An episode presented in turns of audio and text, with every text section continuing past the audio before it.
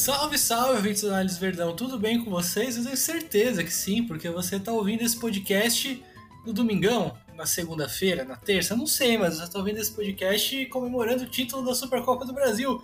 Título inédito para o Palmeiras, título inédito para Abel Ferreira. E deu tudo certo, cara. Foi um jogaço, um jogo é, corrido, emocionante, é, nervoso, que deu para viver uma montanha russa de emoções, como diria o poeta. E deu tudo certo, no fim das contas, Palmeiras campeão, mais um título, um jogo importante. É, já que o Palmeiras vinha tentando se restabelecer depois de perder Danilo, perder Scarpa, tentando encaixar o time de novo. É, e esse, acho, acho que esse jogo deu umas boas noções pra gente do que a gente pode esperar pro resto do ano, de como o Palmeiras pode render no resto do ano. E mas independentemente disso, foi um dia muito bom, um dia que merece ser comemorado, um título muito importante. É, não necessariamente pelo título, mas por ser contra o Flamengo, por, por isolar ainda mais o Palmeiras como o maior campeão nacional, acho que foi um dia bem bacana, né? Todo mundo ficou feliz. E pra gente falar sobre esse dia maravilhoso, eu tô aqui com meu amigo Matheus Farias, que vocês já estão familiarizados. Assim, Fala, Cis. Bom dia, boa tarde, boa noite para quem nos escuta, né? Para nós, boa noite, né? Que, que noite, né, Assis? Sétimo título do Abel Ferreira, né? E para nós, mais um título de uma grande campanha, de um grande ciclo, né? E como você falou no início, né? Um ótimo título para cravar e para meio que abaixar né, essa maré que a gente vinha, porque vinha de perdas de jogadores, Danilo, Scarpa, a torcida cobrando reposições e tem que continuar cobrando mesmo com o título, é importante frisar isso. É, mas a atuação de hoje deixou bastante, como eu posso dizer, seguro, né? Que a temporada não tá tão perdida, porque vou falar sinceramente que o começo tinha me deixado um pouco com medo, mas agora a partida de hoje já me deixou um pouco mais tranquilo e o Palmeiras não perde a competitividade, né? Esse é o melhor de tudo. Não, total. E você falou sobre ter começado o ano um pouco preocupado. Claro que eu também fiquei, porque o Danilo saiu e a gente tá meio na dúvida. A gente, hoje em dia a gente não sabe nem se vai chegar o substituto.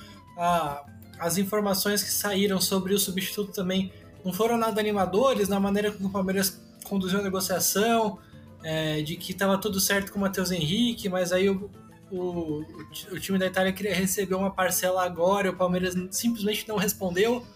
É, então rolou uma preocupação por causa disso, né? Uma insatisfação, mas é, hoje a gente teve uma boa noção de como o Palmeiras pode funcionar sem o Danilo. O Abel surpreendeu, a gente falou na live pré-jogo, tanto no Instagram quanto no YouTube, que a gente esperava o Mike entrando no lugar do Hendrick para ajudar a dobrar no lado do campo, para ajudar a formar uma linha de 5 na defesa. Essa linha de 5 na defesa daria a segurança necessária para os zagueiros saírem da, da, da posição para realizar encaixes de marcação no meio-campo, para que o Gabriel Menino conseguisse realizar encaixes de marcação no meio-campo. É, isso porque, porque era uma grande preocupação. O Flamengo, o Abel falou disso a coletiva toda. O Flamengo tem muito jogador por dentro. Tem é, é Gerson, Gabigol, Arrascaeta, Arrascaeta, Everton Ribeiro, Pedro, Thiago Maia, todo mundo se aproxima por dentro. E o Palmeiras não tem tanta gente assim no meio-campo para dar conta desse pessoal todo. Então, uma maneira de que a gente pensou que podia dar uma amenizada nisso seria exatamente a linha de três zagueiros para você conseguir é, sempre um zagueiro sair para dar combate sem ficar desprotegido. Mas é, o Abel não, o Abel ele impôs o que ele já vem fazendo nos últimos tempos, não mudou a escalação, Gabriel Menino, Zé Rafael Veiga no meio campo e só. Na direita o Rony, na esquerda o Dudu, o Hendrick de centroavante e com encaixes e marcações individuais muito fortes mesmo no primeiro tempo, o Palmeiras conseguiu realizar um bom jogo, conseguiu fazer um, um bom trabalho. Então, assim, Matheus, que, que como que você avaliou né, a escalação e principalmente a estratégia do Abel? Essa escalação ousada no sentido de não se... de, de ir com o time que ele acredita e não se adaptar, não mudar uma peça para marcar mais nem nada e também é, a estratégia do Palmeiras de, mesmo com o meio campo, com menos gente que o Flamengo, conseguir competir bastante. Sobre a escalação, né, Assis, é engraçado, né, porque acho que era meio que consenso dentro do análise que tava todo mundo a favor, Mike e Marcos Rocha, né. É, acho que talvez não era o momento né, do Hendrick ali, preferia o Rony de centroavante, mas o Abel é, preferiu manter e aí vai os méritos dele, por isso é um grande treinador, vamos lembrar. É, confiou no que ele acredita, né? E isso é o que ele diz sempre, né, nas suas coletivas, que ele confia nas suas ideias e que a torcida precisa confiar. E é o que a gente prega também bastante, que a gente fala que precisa confiar no Abel e nas ideias dele. E ele confiou na ideia dele e deu certo, né, cara? Mesmo com que esse time não tivesse respondido bem dentro de campo nos, quatro, nos primeiros quatro jogos, hoje respondeu muito bem. E já entrando no, na questão da estratégia, a forma como o Palmeiras conseguiu é, acabar com essa desvantagem numérica dentro do meio de campo e dificultando o jogo do Flamengo foi absurda, né? Porque você via encaixes perfeitos, né? O Gabriel Menino sempre colado no Gerson. E aí, até quando o Gabriel. Chegou um momento é, acho que eu tenho até frames aqui. Teve uns 4, 5 lances que o Gabriel, Gabriel Barbosa, descia abaixo da linha da bola para construir jogadas, porque a bola simplesmente não chegava no entrelinha. Então, ele descia para tentar criar uma superioridade, mas acabava que não conseguia. O Palmeiras, mesmo com três no meio de campo, conseguiu surpreender e encaixar muito bem Flamengo foi bastante. conseguiu Os nossos zagueiros conseguiu fixar bastante né, os atacantes dele. E aí dificultou né, o jogo do Pedro, dificultou o jogo do Arrascaeta, que não apareceu. O Arrascaeta que gosta bastante de aparecer com aproximação, com dois com o Pedro, né? O Pedro receber essa bola de frente e dar o primeiro toque para o Arrascaeta e depois atacar as costas. Hoje não teve essa jogada em nenhum momento. É, e nas transições, o Palmeiras também foi muito bem. Em alguns momentos pontuais, acho que deixou escapar por besteira, cobrir no espaço, e aí é, talvez foi por um erro de coordenação mesmo, que pode ser corrigido dentro da temporada, o lateral avançando, e aí não tinha, o volante acabou não cobrindo, ou subiu demais, e aí os dois erravam o movimento mas isso é algo que dentro da temporada a gente vai corrigir, porque é, eu acredito que o time vai conseguir se adaptar, sim, o Danilo. E, bom, né, a gente espera que venha um substituto. Não, é isso, é isso. E, e assim, eu achei interessante também. É, o primeiro tempo eu gostei, eu achei que foi bom. É, achei que o Palmeiras estava com muito claro o que queria fazer e estava conseguindo fazer em determinados momentos até pareceu que. Acho que até o Palmeiras esforçou demais a bola em profundidade no Rony, porque também tinha um espaço imenso no meio-campo para o Veiga e para o menino receberem atrás dos volantes do Flamengo. É, mas eu acho que nessa parte defensiva o Palmeiras foi bem. Teve o, o pênalti e teve o, chute para fora do Everton Ribeiro numa bola que bateu, rebateu, mas de resto o Palmeiras conseguiu controlar bem o ataque do Flamengo é, com o Rony voltando pelo lado, as marcações individuais muito fortes. É, o Gabigol era quem realmente conseguia conseguia assim girar esse jogo para o Flamengo, era quem sempre caía para o lado da bola, conseguia ser mais no lado da bola, recebia, invertia o jogo, é, mas, mas nada disso foi suficiente para criar muita chance, porque acho que a, a linha defensiva estava bem posicionada sempre, conseguiu bloquear muitas sinalizações sempre, né, Matheus? E, e, e acho que assim, teve a estratégia e teve a boa execução da estratégia, né? O Palmeiras teve muito mérito hoje, especialmente no primeiro tempo. Então, né, Assis, é, se você parar para reparar, é, os erros do Palmeiras, acho que dá para a gente colocar os erros do Palmeiras, claro, o gol, né, que uma falha bizarra do Zé Rafael, em que ali ele até tinha opções, né? Se você olhar o lance e até olhar depois, eh, quando mostra ali no intervalo é, da Globo, é, a análise e tal, o Zé Rafael tem três opções de passe. Tinha o Everton, tinha o Piquerez e tinha mais um que eu não sei quem era. Ah, o Gomes. Lembrei, o Gomes. E o Gomes, inclusive, fala: devolve no Everton. E a única pessoa que estava pressionando ele, além do Arrascaeta, era o Pedro. Ou seja, estava em vantagem e aconte acabou acontecendo aquilo. É, mas tirando isso, agora juntando um erro coletivo, a questão da recomposição é, pelos lados. O, o, Flamengo conseguiu, em alguns momentos, criar muitas oportunidades, porque aglomerava no meio de campo, e aí, beleza, o Palmeiras encaixotou muito bem.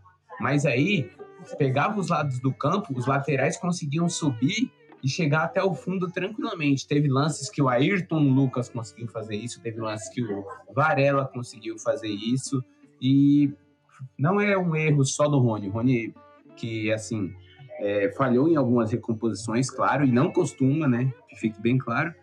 Mas é, o Rony e o Dudu deixaram a desejar em alguns momentos nisso, e isso que a gente precisa também acertar, porque poderia ter custado, né? Aliás, custou um gol, né?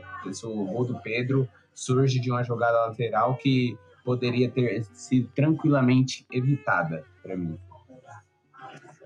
E já continuando sobre o primeiro tempo, é, acho que o primeiro tempo do Palmeiras perfeito, tanto para atacar quanto para defender. Defendendo foi isso aí que eu falei. Agora atacando o time foi muito bem. O time teve como ideia principal é, construir pela esquerda e aí o time saía numa saída com três zagueiros, né? Três zagueiros entre aspas, né? Dois zagueiros e o lateral e os dois volantes. E aí saía pelo optava sair pelo lado esquerdo do campo. Para quê? Você atrai todo o Flamengo para esse lado esquerdo do campo. E aí quando e o que que você faz? Lança essa bola, distribui e a bola chegava rapidamente ao outro lado. Para quem? Por Gabriel Menino ou por Marcos Rocha. E aí, quando isso acontecia, o, Mar o Marcos Rocha ou o Gabriel Menino já lançava o Hendrick e o Rony em velocidade. Isso é algo muito importante e que foi, inclusive, eu acho que é, foi crucial para nós dentro do jogo, porque isso facilitou muito para que a gente eliminasse a pressão deles e acabasse, né, cansasse um pouco eles com essa marcação alta que eles fazem.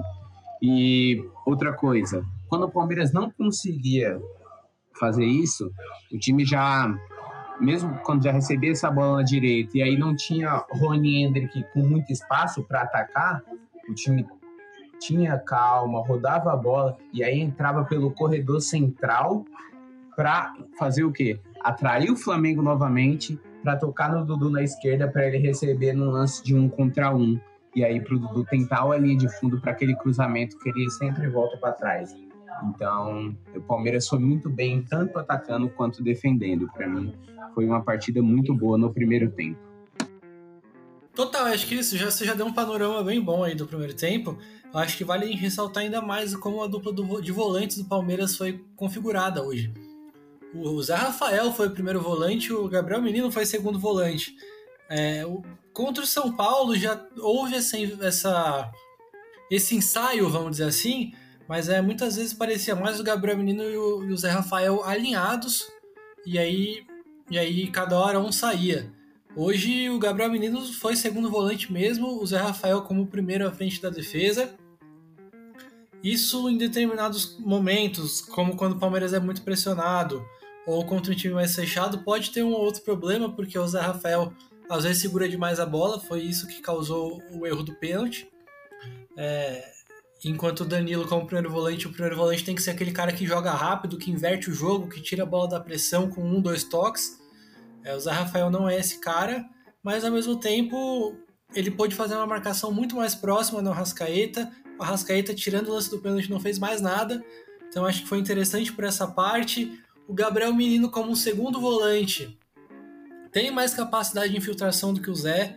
Ele também muitas vezes podia é, ajudar o Marcos Rocha pela direita ou ficar no lugar dele para liberar o Marcos Rocha no momento ofensivo. Então também acho que ganhou uma certa mobilidade ali e, e, ele um passo à frente, né, pegando essa bola atrás da primeira, da primeira linha de pressão do Flamengo, já é, ficava com mais, mais perto dos atacantes para fazer essas inversões que o Matheus muito bem comentou. É, eu achei interessante, isso permitiu também com que o Gabriel Menino fizesse muitas infiltrações, não só para chegar na área finalizando, mas quando essa bola abria na direita para o Rocha, o Gabriel Menino entrava nas costas do lateral. Ele recebeu várias assim. O lance do pênalti do terceiro gol do Palmeiras, ele faz essa infiltração, cruza para depois o Hendrick fazer a jogada do pênalti. É... vamos ver se foi uma coisa pontual para hoje ou não. Eu acho que pode ter sido exatamente porque por conta dessa questão da infiltração e da marcação do Arrascaeta.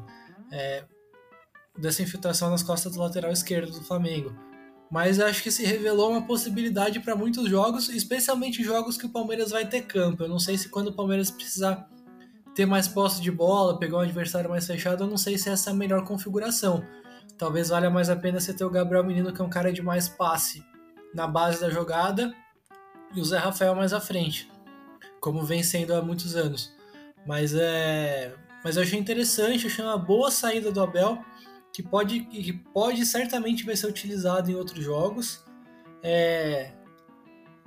Mas acho que foi isso, assim, acho que foi um primeiro tempo bom do Palmeiras com, com esse mérito mesmo de marcar forte individual, de inverter rápido a jogada, é, sempre pegava a bola e buscava uma bola mais longa. O Flamengo não conseguia ter intensidade ao fazer isso, pela característica dos jogadores. A gente falou muito sobre isso antes do jogo também mas sempre tinha o Arrascaeta, o Gabigol, o Pedro, o Everton Ribeiro e o Gerson no campo de ataque tentando pressionar. E o Palmeiras com uma bola mais longa, ou na direção do Rony, que não conseguiu ser tão efetivo, mas brigou muito, fez, umas, fez as movimentações corretas, conseguiu segurar a bola no ataque também, depois com o time já ganhando. É, ele sempre recebia essa bola no fundo, também nas costas do lateral esquerdo para cruzar. E à medida que o tempo foi passando, mais na reta final do primeiro tempo, essas bolas longas começaram a encontrar mais o Veiga na entrada da área, o Gabriel Menino na entrada da área. E assim o Palmeiras acumulou alguns chutes de fora até conseguir fazer o gol do Menino. Então acho que a gente viu um primeiro tempo no time executando muito bem a estratégia defensiva, ofensiva. Quem sabe se esse jogo fosse é, um pouquinho depois, com o time já fisicamente mais inteiro, mais entrosado.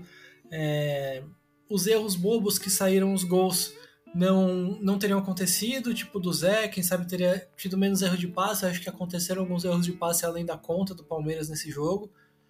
É, mas em geral, acho que o primeiro tempo, o 2 a 1 foi uma rara vez em que o futebol foi justo, porque é, o Palmeiras não merecia sair perdendo no primeiro tempo nem a pau, e talvez o 2 a 1 tenha sido pouco.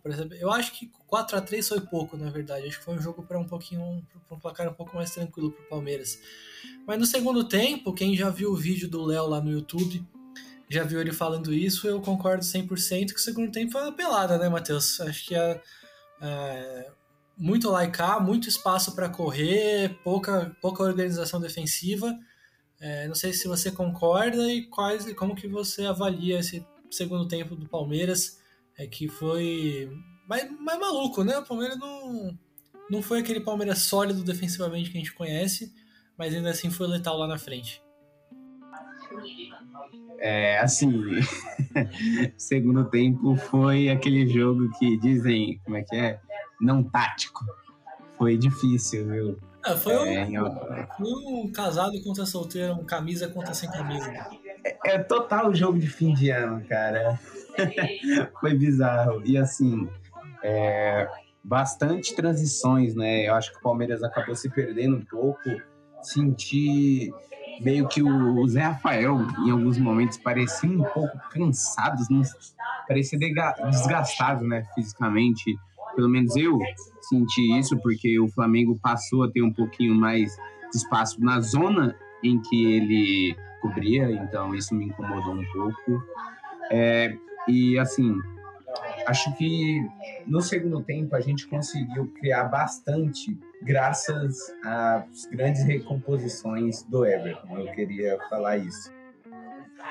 Então, é, as recomposições do Everton acho que foram cruciais, porque assim, dá para juntar um compilado, né?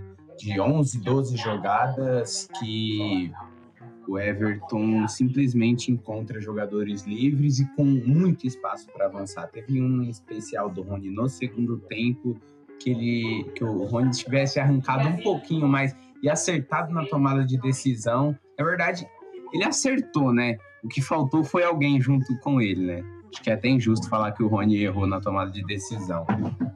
Então, é assim, acho que o Everton foi muito importante para esse segundo tempo, porque ajudou é, com que o Palmeiras atacasse com mais facilidade. E novamente, essas bolas que a gente encontrou entre linha, da mesma forma que a gente encontrava lançamentos na entrelinha, ali no Veiga, pro menino, a gente encontrou no segundo tempo. Isso facilitou muito, muito, muito a nossa progressão dentro de campo. É, os nossos zagueiros teve uma hora, acho que foi o Gomes que encontrou também um passe ali pela direita. Então foi assim que a gente foi criando as jogadas. Acho que no segundo tempo a gente falhou um pouco e esse foi o problema. É, a gente errou em, em, questões pontuais, por exemplo, é, da recomposição novamente, né? Mas na questão de dar mais espaço, né? Que eu falei agora há pouco do Zé Rafael. Acho que teve, teve muito mais espaço no setor do Zé Rafael do que teve no primeiro tempo.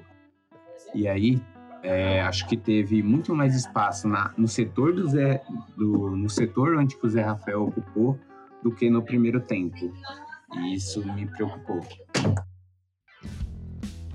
Quer fazer parte de um grupo exclusivo do Análise Verdão no WhatsApp e ainda ter acesso a chamadas de vídeo para falar sobre o Palmeiras e os segredos do trabalho do Abel? Se torne um apoiador do Análise Verdão. Com planos a partir de R$ reais mensais, você ajuda o projeto a crescer, trazer conteúdos melhores e ainda recebe benefícios imperdíveis. Acesse apoia.se barra Análise Verdão e faça parte. É, acho que o Palmeiras até volta mal no, no segundo tempo, é, cedendo chance para o Flamengo, antes do gol mesmo, que foi logo no começo, aos 5 minutos, já teve chance para o Flamengo. É, ele. Acho que não sei, acho que o Palmeiras pareceu até um pouco abaixo na concentração. É, o Gabigol e o Everton Ribeiro é, começaram a aparecer ainda mais por dentro. Acho que o Flamengo começou a usar ainda melhor o pivô do Pedro para conseguir sair da pressão e botar essa bola rápido nos atacantes. É... E aí o Pedro ganhava o pivô, a bola, a segunda bola era do Flamengo, e eles conseguiam bagunçar a marcação do Palmeiras. O segundo gol, o Everton Ribeiro pega essa bola sem pressão. É, o Palmeiras vendo essa, essa bola sem pressão, todo mundo que estava encaixando a marcação para no meio da jogada, sempre ficando na dúvida se protege o espaço, se vai até o final com quem estava acompanhando. Aí nisso o Gabigol sai livre porque o Piqueires parou, o Murilo fica perdido no meio da jogada, fora da linha defensiva. O Gomes também não consegue fechar a linha de passe. Então acho que foi. Teve essa pequeno ajuste do Flamengo de usar mais o Pedro. E o Flamengo, obviamente, também volta do, do vestiário acelerado para buscar o resultado é, não tinha como ser diferente, e deu uma sensação de uma pequena queda na concentração e uma pequena queda física, talvez. Né? O Abel falou na coletiva que o Palmeiras estava melhor fisicamente que o Flamengo, e é verdade, porque o Palmeiras é melhor que o Flamengo fisicamente, mas eu acho que ainda assim. É... Um jogo com o Palmeiras realmente bem fisicamente é mais controlado do que esse. Por mais que não dê para controlar muito o Flamengo, é um jogo mais seguro do que esse. É, também acho que o Varela começou a subir mais, isso exigia mais do Dudu, facilitava mais a inversão de jogo. Tanto que depois o Abel tira o Ender, que estava bem no jogo, mas porque eu precisava entrar o Mike para dar uma amenizada nisso aí, né, Matheus? Com certeza. E foi importante, né, a entrada do Mike. A gente vai falar daqui a pouco sobre isso. É, só falando sobre o gol do Gabriel, né? Impressionante, né? O Everton Ribeiro, no segundo tempo, ele fez a partida que no primeiro tempo talvez ele não tenha aparecido tanto assim, não tenha tido tanto espaço. E no segundo tempo ele passou a atuar mais na base da jogada. E aí, no, se eu não me lembro, se eu não me engano, é um lateral, né? O gol do Flamengo sai de um lateral, começam de um lateral que o Rocha dominou mal, e aí a bola saiu. Lateral Flamengo, Flamengo em organização ofensiva Aí o Everton Ribeiro começa. E aí eu, isso lá já no meio de campo, que o lateral foi no meio de campo, né? O Palmeiras estava em organização ofensiva.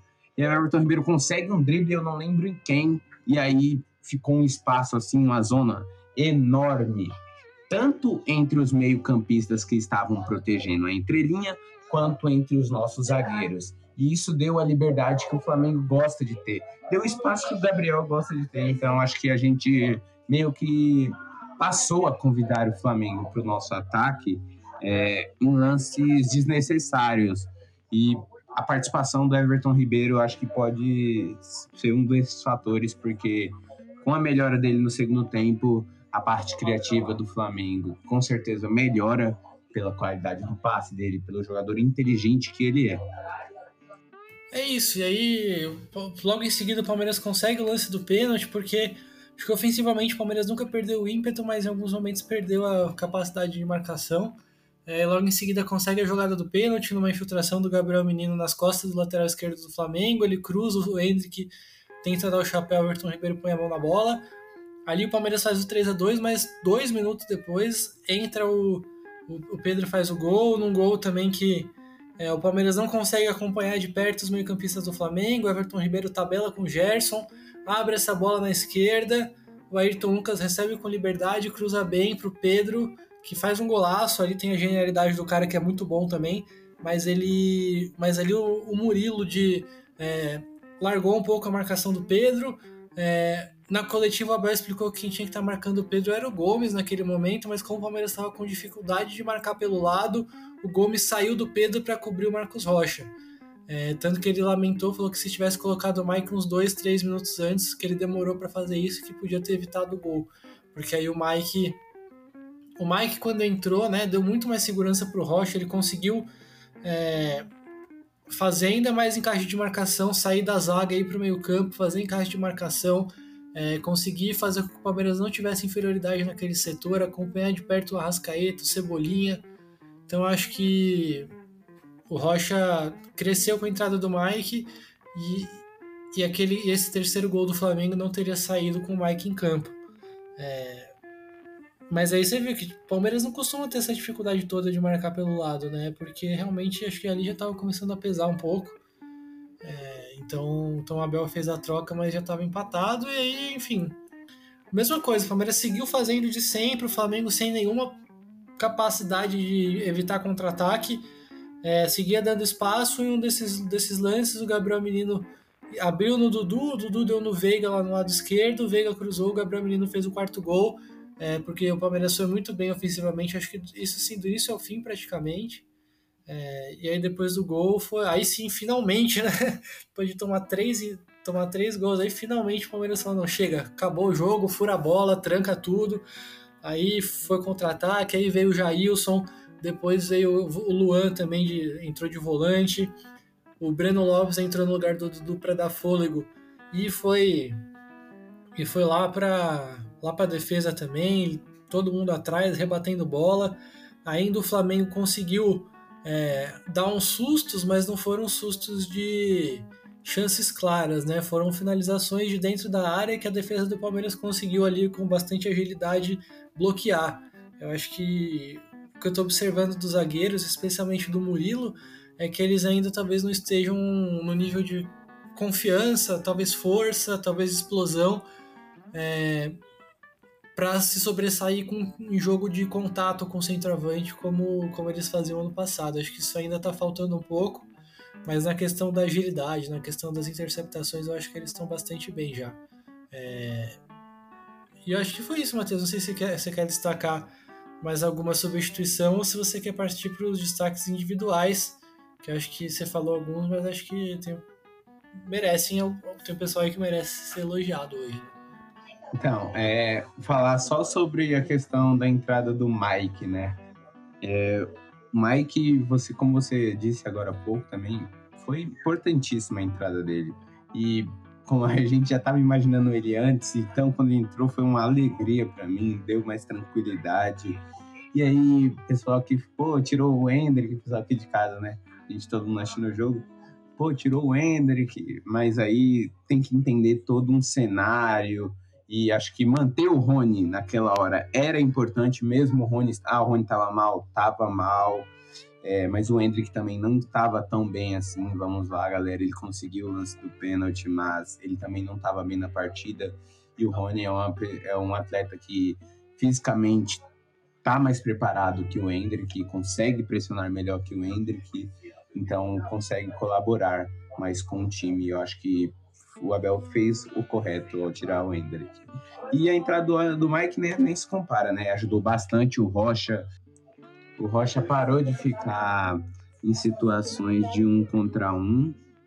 E isso foi muito importante, né? Porque aí o Mike retomava, e aí quando juntava dois jogadores ali do Flamengo, até três, tinha o nosso volante, tinha o Mike também retornando junto com o Rocha, então isso ajudou bastante. É, agora a questão, falei do Hendrick, né? É, agora só apontar uma coisa, entrou o Navarro, né? No Rony depois, e uma coisa que me deixou meio assim pensativo, né, Assis? É, o Navarro teve algumas chances, né? Que poderia ter, se fosse um jogador mais veloz, com mais um pouquinho mais de força, talvez ganharia e aí poderíamos ter ampliado. Então, é, será que não era jogo? É, agora que o Palmeiras é campeão, beleza. Mas será que não era jogo para segurar o Hendrick e colocar num lance num segundo tempo assim? Porque é isso que me deixa pensativo. E sobre a questão do Breno Lopes, eu jurei que na hora que o Breno ia entrar, ele ia tirar o Marcos Rocha, porque é, apesar da boa partida que o Rocha vinha fazendo, eu já estava vendo ele bastante cansado também. É, não faz sentido. Era esse nosso raciocínio antes do jogo, mas aí o Hendrick foi bem. Acho que já dá até para começar a entrar nos destaques individuais, é, para a gente encaminhar para o final. O Hendrick era o pensamento, mas o Hendrick foi bem, né? Porque acho que o Abel preferiu deixar isso porque ele sabia que ia ter espaço. Os melhores momentos desse trio de ataque, Dudu, Rony e Hendrick, especialmente naquele jogo contra o Fortaleza, o ano passado, que o Palmeiras jogou campeão, foram com espaço é, o Hendrick é um, é um jogador que não gosta tanto de puxar essa bola na profundidade, é mais de receber no pé ali na entrada da área. É, e ele tinha espaço para fazer isso porque o Flamengo dá muito espaço ali. Ele recebeu muitas vezes no pivô do Davi Luiz, brigou, fazia esse pivô, girava no Dudu, fazia esse pivô, girava para alguém, buscava uma finalização rápida. É, então acho que ele foi realmente um destaque positivíssimo hoje, o melhor jogo dele em 2023 e acho que tirando aquele jogo contra o Atlético Paranaense na Baixada, que ele fez os primeiros gols dele e decidiu completamente o jogo, acho que foi o melhor jogo dele no profissional mesmo. Também muito bem pressionando a saída de bola, quase que ele rouba uma bola do Santos no começo do jogo. É, então eu gostei muito do Hendrick e, acho que, apesar desse nosso raciocínio de que podia ser interessante guardar ele para o segundo tempo, é, a, alteração, a, a atuação dele, na verdade, desde o começo e o contexto do jogo justificaram essa entrada dele, com certeza. É, o que eu fiquei pensando no final do jogo é que o Navarro ele tava com. Ele pode ser maior, mas ele acho que ele ainda não, não consegue se impor fisicamente como o Rony. O Rony segura mais bola que o Navarro, incomoda mais os zagueiros, tem mais velocidade para o contra-ataque. E eu acho que. eu acho que teria sido interessante até manter o Rony, sinceramente. É, teve uma, ele errou um passe também, acho que recebe, a primeira bola do Navarro ele recebe essa bola para girar e puxar o contra-ataque, mas ele tenta dar na ponta direita quando do, o Breno estava livre na ponta esquerda. É, acho que ainda falta, falta acho que o Navarro ainda está um pouco cru para esse tipo de jogo, na verdade. É, tomar melhor decisão e se impor fisicamente. É, e temos que lembrar assim, né, que o Navarro ele tem 22 anos, né? Acho que, se eu não me engano, ele faz 23 agora. Então é um jogador muito novo, mas é o que você falou. Ele não consegue é, ter imposição do Rony. Ele é desengonçado em alguns momentos e aí acaba meio que se atrapalhando. E eu lembro dessa bola aí que você falou dele, que ele erra o passe. Ele erra o passe justamente para o Mike numa saída ali que se a gente consegue encaixar era possivelmente uma grande chance. Agora vamos aí, Assis, né? Pra, a gente tá falando tanto dos destaques individuais, vamos falar aí de alguns nomes que merecem, né? Bom, acho que a gente citou é, o Everton. Você quer citar alguma coisa? Eu, eu vou fazer uma ressalva para a grande defesa que ele fez, né? Naquele lance do segundo tempo, né? Duas grandes defesas, né? Duas boas defesas. E acho que é só do Everton. E as saídas, né? Que eu já falei anteriormente. Bom, Gabriel Menino, muito não, bem distribuindo.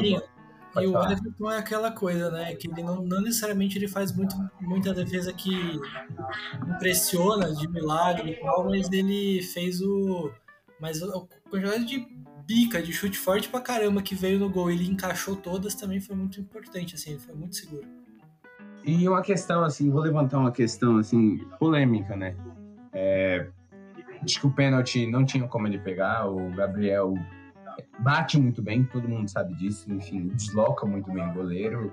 É, é, a questão, vamos lá, que o pessoal, todo mundo comentou, que a torcida comenta. ah, o Everton é, tá tantos jogos sem pegar a pênalti, se eu não me engano ele completou 20, é, mas, pô, se você lembrar que o tanto de defesa que o Everton já fez ano passado, tanto de jogos que a gente saiu sem tomar gol por causa dele, é brincadeira, né?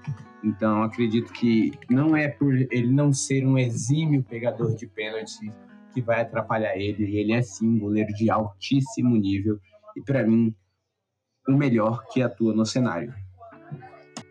Não, você ia falar do Gabriel Menino, a gente já falou bastante da, da função dele no jogo de hoje. É, possivelmente a mais importante, maior e melhor partida dele pelo Palmeiras e vai lá, fala do Gabriel Menino. Não, é, é isso aí, eu só ia completar com o que você falou, acho que foi muito bem. É, agora centralizado, ele conseguiu distribuir bastante bola, ele conseguiu dar jogo para o Palmeiras, né? Lembrando, o Gabriel Menino é um segundo volante, ele não é um primeiro volante. Ele pode atuar ali, porque ele tem qualidade no passe, mas ele não é um primeiro volante. Ele é um cara muito mais de finalização de fora da área, de infiltração. Então, é, talvez ele renda muito mais nesse tipo de cenário. E vamos esperar que atuações como essa sejam constantes nessa temporada, né, Assis? É, cara, o espaço tá aberto aí, acho que ainda tem que chegar, tem que chegar um cara pro lugar do Danilo, até pela característica. Quem sabe se se desenvolver um pouco mais, com conseguir ficar fisicamente um pouquinho melhor, é, e com tempo, com tempo de treino o Fabinho possa começar a surgir como esse cara, mas ainda não é, longe disso. O Jailson pode ser uma alternativa para outros momentos também, é, porque eu acho que esse, porque eu acho que o time que o Palmeiras tem hoje é, é bom para os jogos grandes, é bom para o adversário grande que te dá espaço, que você consegue jogar um pouco mais sem bola, jogar um pouco mais rápido. Talvez ainda falte para característica para quando você tiver um adversário mais fechado. Então acho que é importante o Palmeiras trazer, mas o Gabriel Menino jogou muita bola hoje, cara. Acho que ele em alguns momentos não conseguiu acompanhar tanto na marcação, errou alguns passes, acho que ele não começou tão bem, mas especialmente depois do gol, ele ganhou confiança, foi decisivo, tá solto em campo. É, e hoje é o titular, não tem nem o que falar. É, e é bom ver ele voltando a jogar bem, porque é um cara que já jogou muita bola, né? Tomara que ele tenha, tenha capacidade de manter isso aí. Assis, um nome que eu quero, queria falar, acho que a gente até comentou pouco, Doutor Marcos Rocha.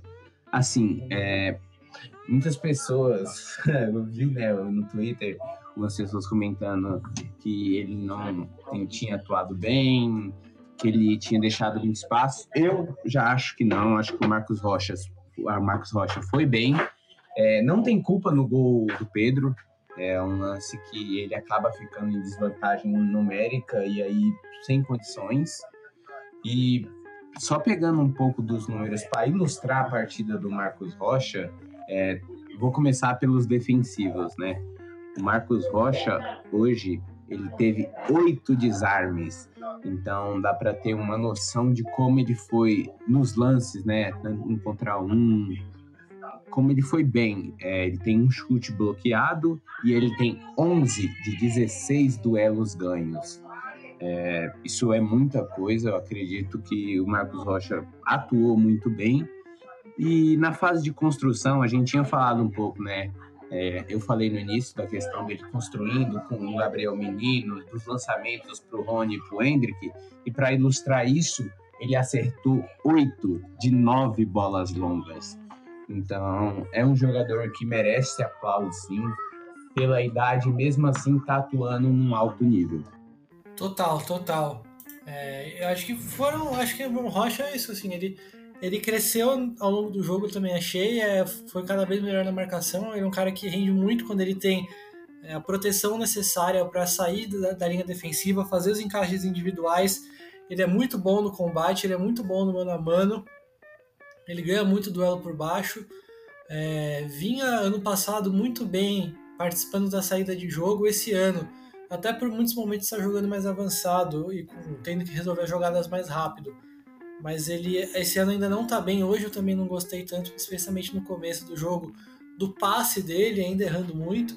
Mas é um cara, é um cara que tem inúmeros jogos decisivos em altíssimo nível pelo Palmeiras, é um cara que é titular do clube há cinco temporadas.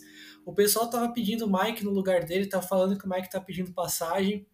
Eu entendo quem fala isso, pode ser que isso aconteça mesmo ao longo do ano, mas não vai ser do dia para a noite. Você não vai, não tem como tirar um cara que é tão que é tão importante para o time há tanto tempo por causa de três jogos ruins do Paulista.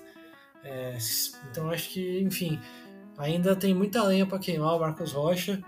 Gosto muito dele, não gostava tanto, mas aprendi a gostar.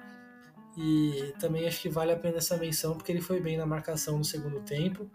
É, enfim, Veiga espetacular, né? Tinha o Palmeiras foi, foi encontrando ele, foi encontrando ele ao longo do jogo, foi cada vez acionando mais ele, ajuda na marcação, é, sabe o momento de pausar o jogo, sabe o momento de acelerar, decisivo, extremamente decisivo, jogador com mais gols em finais da história do Palmeiras é um dos maiores ídolos da história do Palmeiras.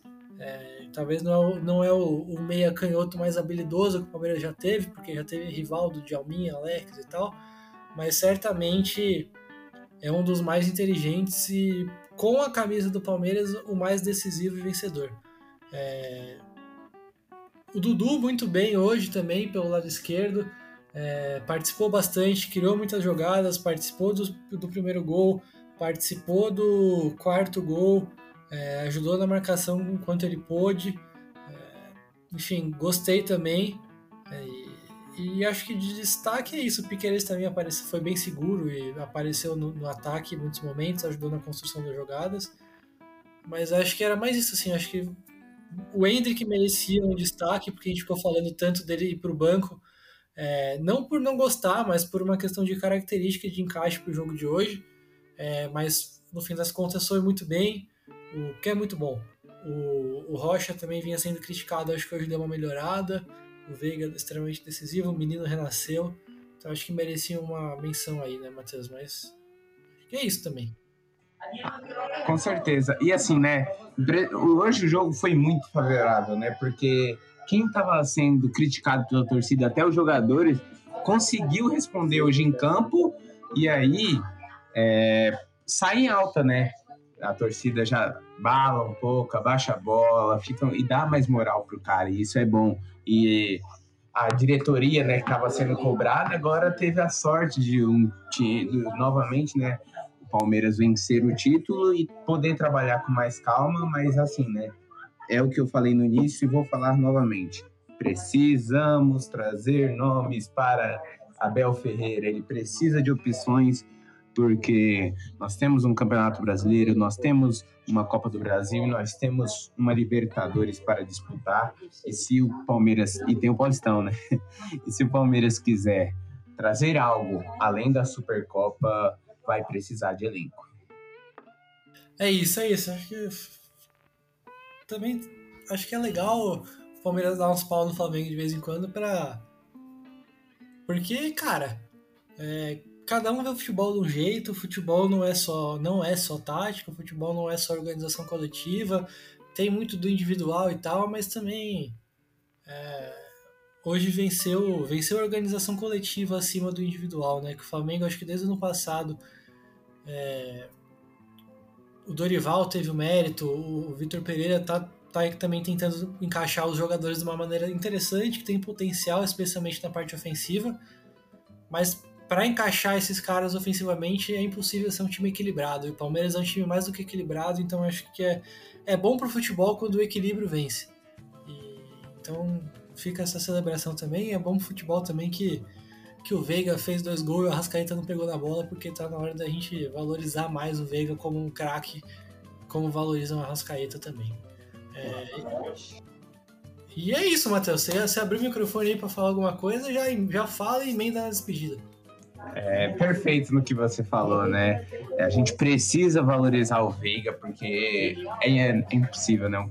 O que ele jogou de bola hoje e o que ele vem jogando de bola é, nos últimos anos para o Palmeiras é absurdo. Acho que eu mesmo desconfiei dele depois da lesão, fiquei com um pé atrás, e você sabe disso. Porque realmente eu falei, caramba, será que o Veiga vai conseguir atingir o que ele já atingiu depois dessa lesão? E ele mesmo, o próprio Veiga disse em entrevista, eu fiquei inseguro após a minha lesão, porque eu nunca tinha sofrido uma lesão, e é normal isso acontecer, e a gente precisa também entender esse lado ser humano, né, do jogador. Porque é o que você falou, o futebol não é só organização coletiva, né, Assis? E já emendando, bom, um prazer, né, Assis, gravar esse podcast com você. Muito bom e muito feliz de estar gravando esse podcast após um título. É, você que nos escuta, nos siga nas redes sociais, né? Arroba análise.verdão no Instagram e arroba análiseverdão na, no TikTok e no Twitter. E no Kawaii também. muito obrigado a todos que nos escutaram. É isso, muito obrigado a todos. É bom, é bom gravar podcast com o coordenador das redes sociais do Análise Verdão, porque aí eu não preciso lembrar de pedir para vocês seguirem, mas reforço o recado. É, fizemos Cara, a gente fez muito conteúdo hoje acho que você, se vocês olharem as nossas redes, é, vocês vão poder ter uma ideia do que vem aí para esse ano. Teve essa semana como um todo também. Teve conteúdo, vídeos especiais no Instagram, no TikTok sobre o jogo de hoje, antes do jogo. Aí teve live pré-jogo no Instagram, depois a gente migrou a live pré-jogo pro YouTube. É, ficamos quase duas horas ao vivo no YouTube, depois é, o, acabou o jogo, uma porrada de conteúdo que saiu hoje, que saiu amanhã, que vai sair ao longo da semana, foi preparada para as redes sociais. 15 minutos depois do jogo, o Léo já postou o vídeo de análise pós-jogo e vai ter mais ainda também. É, é, capaz que tenha mais live também essa semana. Então é, fiquem de olho lá. Só vai na rede se quiser, pesquisa análise verdão, você vai encontrar e vai gostar, beleza? E é isso, eu fico por aqui. Um abraço, obrigado pela sua audiência, pela sua paciência de ficar esse tempo aqui com a gente. Voltamos na próxima para falar da próxima rodada do Paulistão. O Palmeiras deve com reserva, mas não tem problema, a gente vai estar aqui do mesmo jeito. Valeu!